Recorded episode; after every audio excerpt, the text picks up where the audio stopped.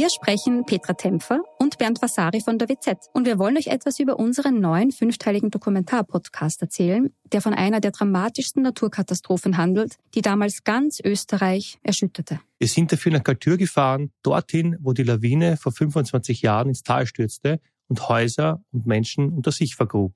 31 Menschen starben, darunter zahlreiche Kinder. Wir haben nach Antworten auf die Frage gesucht, wie es überhaupt zu dem Unglück kommen konnte und wer damals die Verantwortung getragen hat. Gibt es überhaupt einen Schuldigen? Die Kaltürer haben uns auch erzählt, wie sie die Tage nach der Katastrophe erlebt haben. Der damalige Bürgermeister war übrigens Anton Matle, der heute Landeshauptmann von Tirol ist. Ihr könnt unseren Podcast Galtür, der weiße Tod unter wz.at hören und auf allen Plattformen, wo es Podcasts gibt.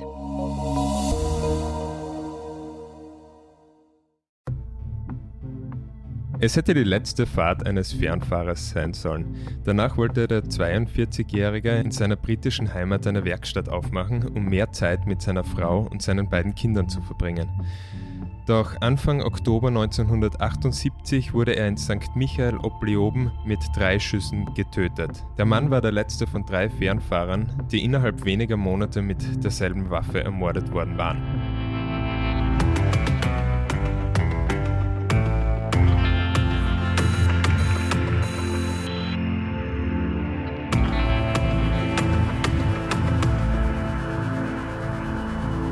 Herzlich willkommen zu einer neuen Folge von Delikt, dem Kriminalpodcast der kleinen Zeitung und zur inzwischen sechsten Staffel.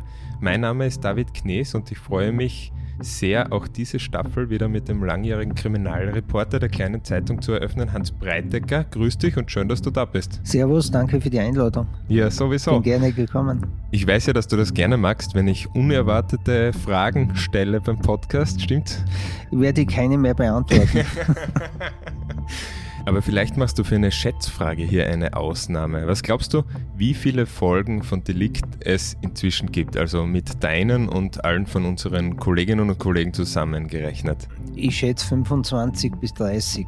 25, ja, wir sind deutlich darüber. Es sind 46 Folgen. Die heutige ist die 47. Ist super. Ja, finde ich auch. Toll das hätte ich jetzt fast vergessen. Bevor wir über unseren heutigen Fall sprechen, habe ich für die vielen lieben Delikthörerinnen und Hörer auch noch eine gute Nachricht. Wir schenken euch das kleine Digital-Abo für vier Wochen und alles, was ihr dafür tun müsst, ist den Gutscheincode Delikt einzugeben auf kleinezeitung.at slash abo-podcast und dann könnt ihr alle Plusartikel lesen und die vielen anderen Vorteile, die es exklusiv für unsere Abonnenten gibt, genießen. Der Gutscheincode lautet Delikt und bis Ende April geht das noch. Aber jetzt genug herumgequatscht, kommen wir zum heutigen Fall. Und dazu gehen wir ein knappes halbes Jahrhundert in die Vergangenheit, ans Ende der 1970er Jahre. Das muss um die Anfangszeit deiner Laufbahn bei der Zeitung gewesen sein. Wie bist du auf diesen Fall gekommen?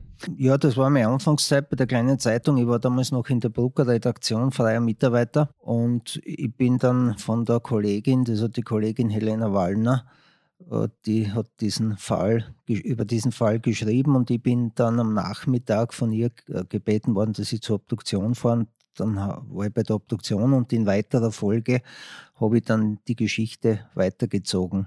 Der Tatort oder besser gesagt der Fundort der Leiche befand sich an der Ortsgrenze zwischen St. Michael und Leoben und äh, du hast mir da gerade ein Foto gereicht, das, das Rabdenkmal zu sehen. Und ich kenne die Gegend auch selber vom Fahrradfahren. Das ist schon relativ abgeschieden und relativ ruhig eben zwischen den beiden Orten. Also vor allem damals wird es wahrscheinlich in der Nähe noch weniger Häuser gegeben haben. Und auf diesem Foto zu sehen ist eben auch ein Gebüsch. Das heißt, das war relativ schlecht einsehbar.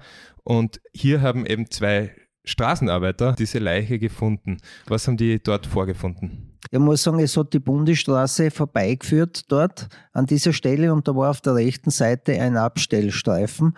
Und auf diesem Abstellstreifen ist an diesem 9. Oktober 1978 ein LKW-Zug, ein Sattelschlepper abgestellt gewesen. Und die beiden Straßenarbeiter wollten äh, den Parkplatz säubern und denen ist dieser Wagen aufgefallen.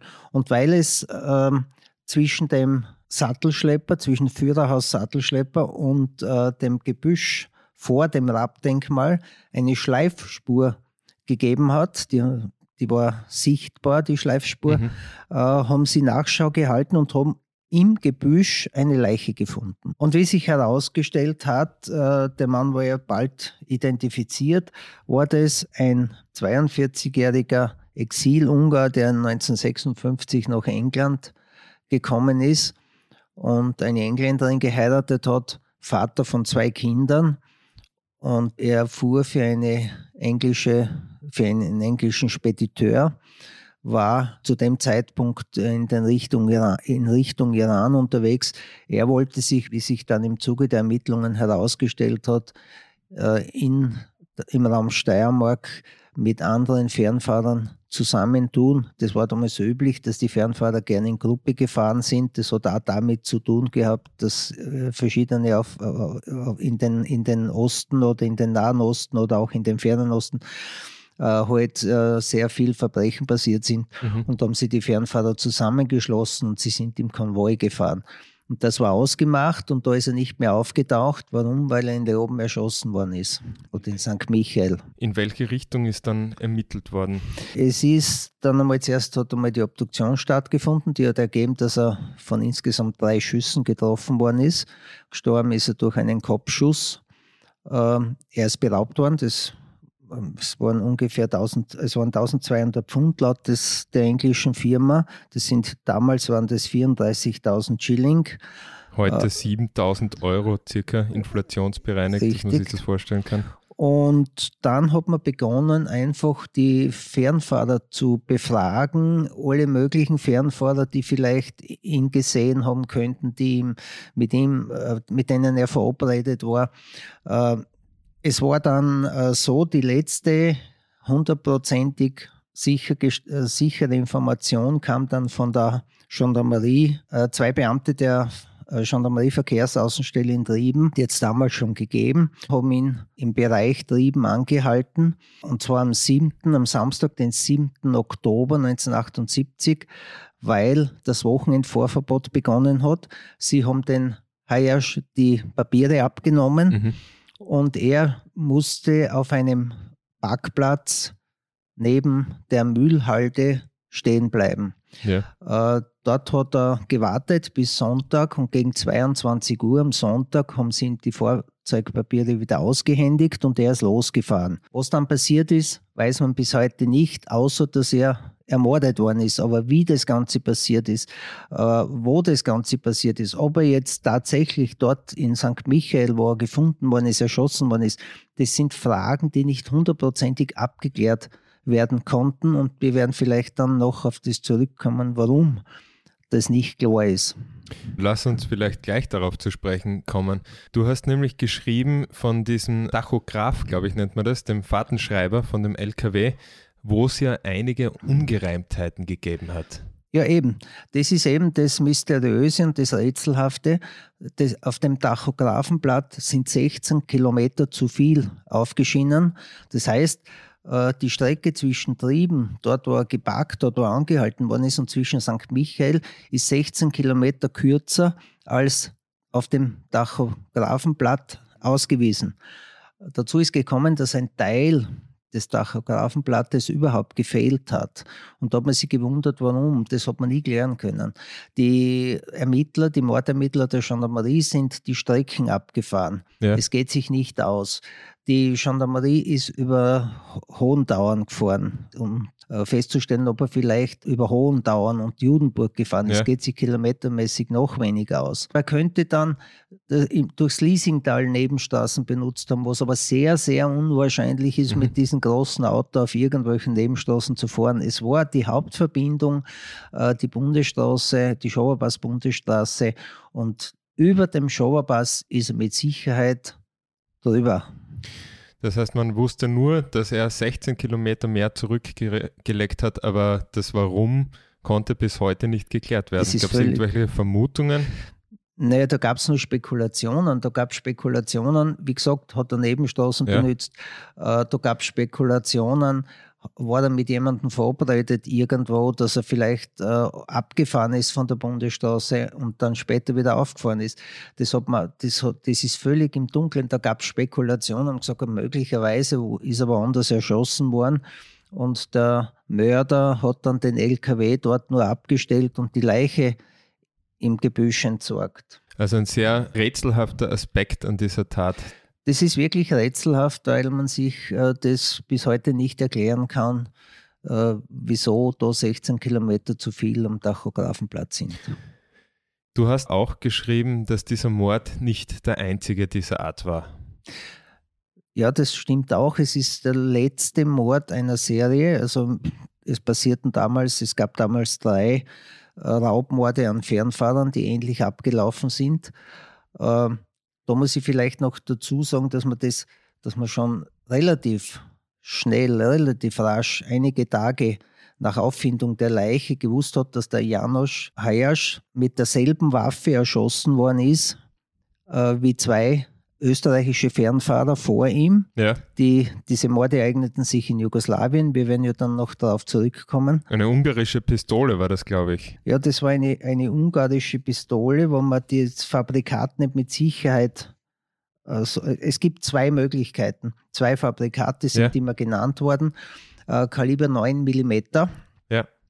Aber die Munition, die Projektile, die man aus der Leiche die man bei der Leiche äh, in, Leo, in St. Michael gefunden hat, waren identisch mit den Projektilen, äh, die in Jugoslawien sichergestellt worden sind. Ich nehme an, da geht es um, um diese Spuren, die beim Abfeuern durch den Lauf erzeugt werden, die dieses Projektil eindeutig einem einzigen Lauf zuordnen. Das stimmt so, ja.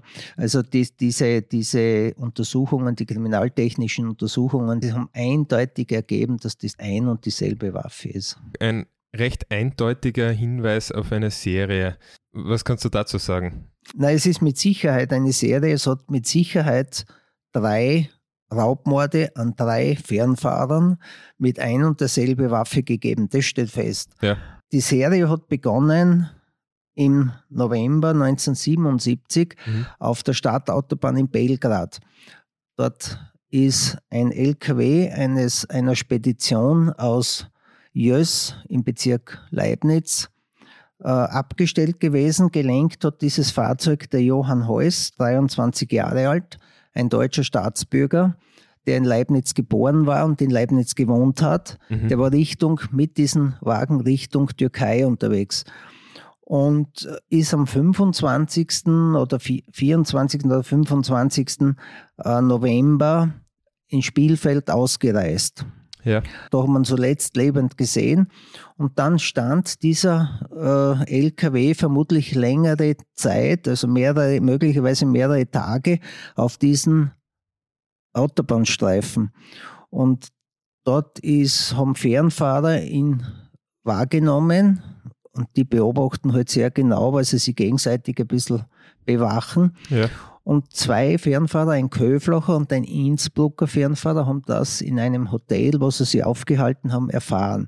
Ist die Information gekommen, da steht ein LKW mit steirischen Kennzeichen, mit steirischer Aufschrift und der Anhänger äh, steht ein bisschen auf die Fahrspur der Autobahn. Das ist sonst niemandem aufgefallen. Die mhm. Fernfahrer haben das äh, untereinander, äh, denen ist es untereinander verdächtig vorgekommen und diese beiden Fernfahrer, der Köflacher und der Innsbrucker sind dann hingefahren und haben Nachschau gehalten.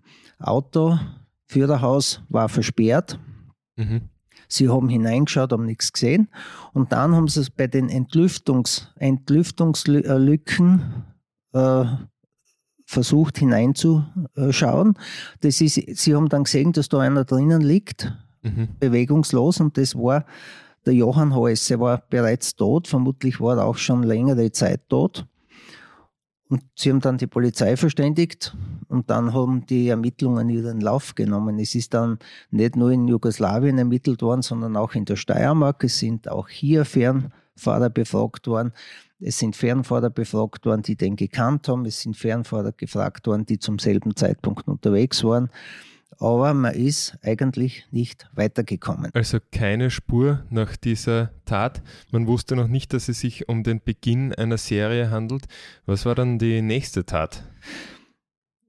Ja, die nächste Tat passierte dann bei Marburg auf einem Parkplatz in Miklasch. Äh, haben wiederum Fernfahrer, denen der LKW-Zug des Oberösterreichers Franz Wollschläger, 25 Jahre alt, aufgefallen ist. Der ist dort abgestellt gewesen, mhm. längere Zeit und die zwei Fernfahrer haben dort nachgesehen und haben den Wollschläger erschossen in der Kabine vorgefunden.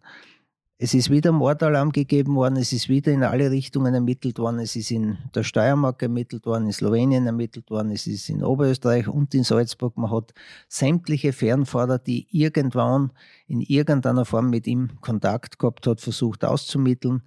Teil, größtenteils ist, ist es gelungen und man hat sie dann einvernommen, man hat sie befragt, aber es hat keine Hinweise auf den Täter gegeben. Die nächste Tat war dann eh schon die, äh, die du eingangs erwähnt hast, an Janusz Hajasch äh, im Oktober 1978 und auch da gab es keine Spur. Gab es sonst noch irgendwas, das diese drei Daten, außer jetzt, dass die gleiche Waffe verwendet wurde, verbunden hat?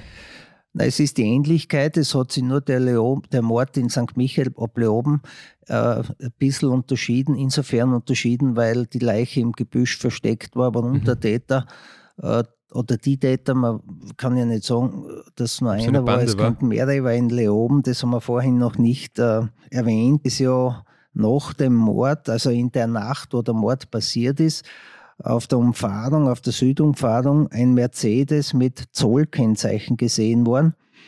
Und nach dem hat man auch gefahndet. Mhm. Und da dürften mehrere Männer drinnen gesessen sein. Und wenn wir noch mal kurz auf die Leobener Geschichte oder auf die St. Michaeler Geschichte zurückkommen, ähm, auf die 16 Kilometer, wenn jetzt der Mörder den LKW-Zug dorthin gelenkt hat, auf äh, Umwegen mit der falschen Spuren äh, zieht, äh, dann muss er ja Komplizen gehabt haben. Er muss ja, ja, irgendwie vom Tatort weggekommen sein und das könnte dann durchaus sein, dass ein Zweiter mit einem äh, Auto, möglicherweise hat das Auto mit Zollkennzeichen damit was zu tun, äh, da abgeholt worden ist.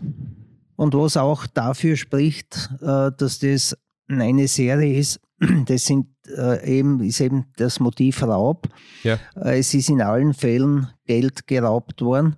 Äh, beim Johann Heuss waren es in etwa 25.000 Schilling. 6.000 Euro heute? Beim, beim Franz Wohlschläger waren es 53.000 Schilling circa. Mhm. Ja, und auffallend war natürlich auch, das ist auch, äh, äh, war, war bei allen, in allen drei Fällen gleich, dass die Fahrerkabine versperrt war. In St. Michael, äh, um darauf noch einmal zurückzukommen, hat man aufgrund der Spuren äh, feststellen können, dass der Mörder die Leiche ins Gebüsch gezogen hat und dass er dann die Vorhänge zugezogen hat und die Vorderkabine durchsucht hat. Das mhm. haben Spuren ergeben. Warum, ob das jetzt in Jugoslawien auch so war, das hat man nie so äh, eindeutig erfahren da herum. Mhm. Es, waren ja da, es war ja damals auch eine Zeit, wo es noch schwierig war. Es ist alles über Inter, musste alles über Interpol laufen. Interpol Wien, Interpol Belgrad und das ist äh, sehr schwierig und sehr bürokratisch abgelaufen. Die Steirer haben, die Ermittler haben ja nur den Vorteil gehabt, dass sie zu der slowenischen Polizei gute Kontakte, mhm. inoffizielle Kontakte, weil offiziell durften diese Kontakte ja nicht vorhanden sein, äh, gehabt haben und äh, ein, da einiges erfahren haben. Offiziell waren dann einmal die Belgrader Ermittler herum nach dem ersten Mord und unsere waren, haben sich mit den die steirischen Ermittler haben sie mit dem Belgrader Ermittler dann kurz geschlossen, man hat das durchbesprochen. Aber äh, so, dass man auf kurzem Wege die Steirer nach Belgrad gefahren wären oder die, Bel äh, die Belgrader sofort heraufgekommen wären, wie der Mord in St. Michel entdeckt worden ist, das hat es ja nicht gegeben. Also diese Art der Kooperation, das gibt es noch nicht so lange, äh, der grenzenüberschreitenden Zusammenarbeit der Behörden, das ist nichts Nein, Selbstverständliches, so wie ich das verstehe. Nein, es hat schon gegeben, nur es war viel bürokratischer und das ist alles über Interpol gelaufen. Ja. Und das hat Zeit erfordert und das hat äh, viel Schriftverkehr erfordert. Mhm. Das waren jetzt drei drei Morde zwischen November 1977 und Oktober 1978. Man wusste, dass die zusammenhängen, aber darüber hinaus gab es dann nie eine heiße Spur. Doch, es gab schon noch eine heiße Spur, das war drei Jahre später. 1981 im Jänner 1981 in Sheffield äh, ein gewisser Peter Sutcliffe verhaftet worden. Mhm. Der ist als Serienmörder entlarvt worden damals, 13 äh, bekannt geworden sind äh, 13 Fälle, wo er der Täter war. Dafür ist er auch verurteilt worden. Und das in acht Fällen haben die Opfer schwer verletzt überlebt. Und im Zuge dieser Ermittlungen hat man festgestellt, das haben die englischen Behörden festgestellt, dass er in den 70er Jahren, auch wie diese Fernfahrermorde passiert sind, im südosteuropäischen Raum unterwegs war. Und der Peter Sutcliffe ist da unter Verdacht geraten und ist überprüft worden. Man hat allerdings keine Beweise gefunden, mhm. die für seine Täterschaft sprechen. Und jetzt äh, von der Handschrift hätten die dazu gepasst, also von der Art und Weise, wie die ermordet wurden, hätten die zu den restlichen äh, Taten von Sutcliffe gepasst? Das kann man so nicht sagen, denn seine Taten waren, äh, sind, waren, waren verschieden, grundsätzlich immer verschieden. Offensichtlich haben es nicht in die Serie von Peter Sutcliffe gepasst, sonst ja. hätte man das weiterverfolgt. Das ist dann abgebrochen mhm. worden. Und ich habe dann einmal, äh, wie ich das erfahren habe, mit den Ermittlungen gesprochen und ihm gesagt, na, äh, so wie es jetzt ausschaut, kommt er dafür nicht in Frage. Mhm. Es wurde wahrscheinlich nicht ganz ausgeschlossen, aber es gab auch keine Hinweise. Nein, es darauf. ist offen geblieben. Man hat weder seine Unschuld beweisen können noch seine Schuld, aber so wie es ausschaut, dürfte er mit diesen Fern vom Sauermorden nichts zu tun gehabt haben. Mhm. Das heißt, die wahren Täter oder der wahre Täter hinter diesen drei Morden ist möglicherweise äh, heute noch auf freien Fuß, lebt heute noch. Also man kann da nur spekulieren, was mit dem passiert ist. Vielleicht ist er irgendwann einmal für eine andere Tat verhaftet worden. Möglicherweise waren das nicht seine einzigen Morde.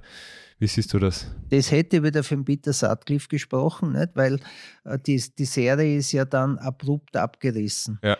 Und äh, da ist immer die Frage auch aufgetaucht, warum. Das ist ja, liegt ja auf der Hand, warum hören die Morde, die erst kurz vorher, einige Monate oder ein Jahr vorher begonnen haben, warum hören die so abrupt wieder auf mhm. nach der Tat in St. Michael? Und da hat man mehrere Vermutungen gehabt, aber das sind auch wieder nur Spekulationen. Ich habe da sehr oft mit den Ermittlern gesprochen darüber, weil es mir auch interessiert hat, was die sagen. Und ich habe immer gemeint, ja, Vielleicht ist er verhaftet worden, wie du schon erwähnt hast. Vielleicht ist er verstorben. Mhm. Das würde aber alles wieder nur für einen Täter sprechen. Nicht? Mehrere Täter hätten sicher weitergemacht. Ja, wenn sie zu zweit waren und, sage ich mal, das Zugpferd dann nicht mehr vorhanden ist. Ja, kann durchaus sein. Aber wie gesagt, genauso wie die 16 Kilometer, so rätselhaft ist es, ist der Umstand, dass diese Daten mit einem Schlag zu Ende waren. Sutcliffe hat im Übrigen nie mehr das Licht der Freiheit erblickt. Ja, er ist 2020 an Corona im Gefängnis verstorben. Ich habe noch ein bisschen recherchiert über das Thema Fernfahrer und wenn die zu Opfern von Verbrechen werden. Und da bin ich auf einen äh, besonders heftigen Fall gestoßen.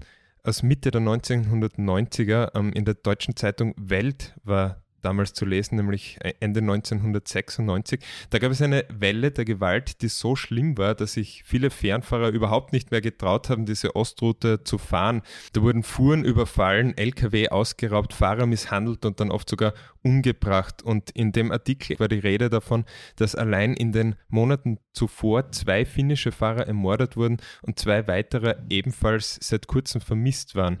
Und eine weit verbreitete Masche war damals, dass sich die Räuber als Polizisten verkleideten, die Fahrzeuge anhielten und dann die Fahrer zusammengeschlagen und in den Straßengraben geworfen haben, um dann mit dem Laster einfach davonzufahren. Und in Moskau ist damals eine Bande verhaftet worden, die hinter elf Morden gesteckt sein soll. Und auch die hatten sich als Polizisten verkleidet und ihre Opfer dann sogar umgebracht mit Messerstichen. Und diese Banden waren gef besonders gefährlich laut diesem Artikel, weil sie sehr oft genau über Fracht und Routen Bescheid gewusst haben, also ganz genau wussten, wo es sich auszahlte zuzuschlagen, weil die Ladung entsprechend wertvoll war. Und in Moskau wurden dann einmal vier Männer verhaftet, die sogar Zollpapiere ihrer Opfer hatten, was in diesem Artikel als Beleg dafür gesehen wird, dass diese Banden wie in anderen Bereichen der organisierten Kriminalität Zugang zu Informationen von Zoll und Polizei hatten oder sogar mit diesen zusammengearbeitet haben. Das russische Innenministerium hat zu diesem Zeitpunkt angegeben, schon über 200 solcher Straßenräuberbanden aus dem Verkehr gezogen zu haben. Und mit dieser Zahl bekommt man ein Gefühl für die Dimension dieses Problems damals. Als Reaktion haben viele Speditionen übrigens dann bewaffnete Sicherheitstrupps angeheuert und ihre LKWs nur mehr im Konvoi geschickt, so wie du das vorher erzählt hast, wie das auch eben in unserem Fall oder zu dieser Zeit damals ja, üblich war. Ja, ja. Damals ist ja auch noch dazugekommen, dass sehr viel Rauschgift geschmuggelt worden mhm. ist. Äh, die sind in den, in den Nahen Osten oder in die Türkei gefahren oder in den Iran gefahren und sind mit Rauschgift versteckt im Auto zurück. Da hat es einige steirische äh, Frechter gegeben oder Spediteure, die in solche Dinge verwickelt waren. Und da natürlich äh, ist schon auch, sind schon viele Vorfälle auch passiert und auch Gewalttaten. Äh, ich habe einige Fälle gehabt, wo LKW geraubt worden sind, das ist richtig. Äh, ich kann mich erinnern an eine Serie von Fernfahrermorden. Damals war eine tschechische Bande unterwegs. Das war eine mehrköpfige Bande, die äh, es, äh, wie gesagt, die Fernfahrer umgebracht hat und beraubt hat. Mhm. Das ist aber geklärt worden, das hat die niederösterreichische Gendarmerie-Kriminalabteilung damals mit den ausländischen Behörden aufgeklärt und die sind auch verurteilt worden. Ja. Es hat dann noch äh, eine andere Serie gegeben, wo die Steiermarker sehr betroffen war. Das ist auf der Südautobahn passiert, das ist auf der Bürenautobahn passiert. Fernfahrer, wenn sie in ihrer Kabine geschlafen haben, sind äh, Täter, das waren, äh, die waren spezialisiert auf Raub, mhm. äh, haben Gas eingelassen, Löcher gebohrt, Gas eingelassen in die Kabine, die Fernfahrer betäubt und ausgeraubt. Solche Fälle hat es mehrere gegeben in der Steiermark. Ich habe diesbezüglich auch noch beim Bundeskriminalamt nach ähnlichen Vorfällen gefragt und einmal vorweg Entwarnung für alle Fernfahrerinnen und Fernfahrer, die haben geschrieben, dass es derzeit keine erhöhte Anfallszahlen solcher, solcher Serien oder solcher Daten gibt, aber haben eben genau das auch erwähnt, eben mit diesem eingeleiteten Gas zum Betäuben ihrer Opfer. Also das kommt schon vor und auch das Park- und Rastplätze, also so wie eigentlich in unseren Fällen vorher, sind schon ein, ein Hotspot für Kriminalität an diesen Fahrern. Und da ist dann oft auch die Sprache von, oder da wird dann oft auch gesprochen von sogenannten Planenschlitzern, die dann einfach, ja zum Beispiel während die Fahrer schlafen, den LKW hinten ausräumen und mit der Fracht davonfahren. Aber das ist natürlich schwieriger als äh, Gas einzulassen und den, und den äh, Fahrer zu berauben und dann wieder abzuhauen. Das geht viel schneller, aber wenn ja. ich eine Fracht umladen muss, dauert natürlich länger und da ist immer gewisse Gefahr entdeckt zu werden mhm. gegeben. Äh, aber weil du vorhin von Hotspots gesprochen hast, bei uns war für diese Geschichten war die Südautobahn. Es war jahrelang, es war so noch in den 90er Jahren, Ende der 90er Jahre, wo sich diese äh, Überfälle äh, zugetragen haben und das war der Hotspot, war eindeutig die Südautobahn. Mhm. Und zwar der Bereich zwischen, zwischen Graz und, und Wechsel. Ja. Und natürlich auch in Niederösterreich.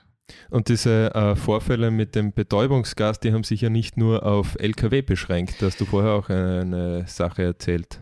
Ja, das ist auch richtig. Und zwar äh, sind auch Urlauber betroffen, aber das gibt es, glaube ich, noch immer. Das ist Frankreich, Spanien. Ein ja. Kollege von mir, der auch Kriminalreporter war, es dürfte jetzt fünf Jahre her sein, der ist auch äh, mit Gas betäubt worden bei einer Tankstelle, im Bereich einer Tankstelle, wo er in seinem Wohnwagen übernachtet hat. Der ist heraufgefahren von, von äh, Spanien, glaube ich, und ist unterwegs komplett ausgeraubt worden. Reisepass, alles weg. Der hat ja. alles neu gebraucht und äh, ich habe auch über andere Urlauber geschrieben, kann, wo, so, wo ich mir, wenn ich mich so zurückerinnere, die in Italien ausgeraubt worden sind auf endliche Weise, in Frankreich. Frankreich war Hotspot, mhm. die Küstenstraße entlang.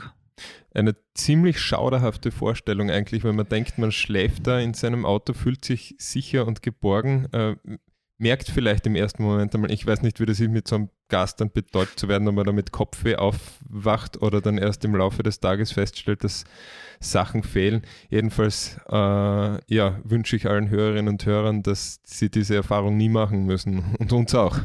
Gut, wir hoffen, wir haben jetzt äh, niemanden die Vorfreude auf den Urlaub verdorben mit diesen äh, Betäubungsgasgeschichten. Hast du schon Ur Urlaubspläne, Hans? Wo geht es bei dir heuer hin? Nirgends.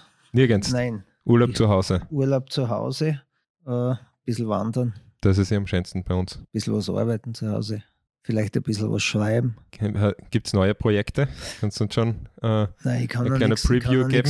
nix- kann ja nichts verraten, aber ich habe einiges geplant. Ob ich dann dazu komme, weiß ich nicht. Ich bin nicht mehr äh, so, dass ich sage, es muss unter allen Umständen was passieren, Ja. sondern es ergibt sich einfach. Aber Ja. geplant habe ich ein paar Projekte. Aber du teilst es uns hier im Podcast mit, wenn es was Neues gibt.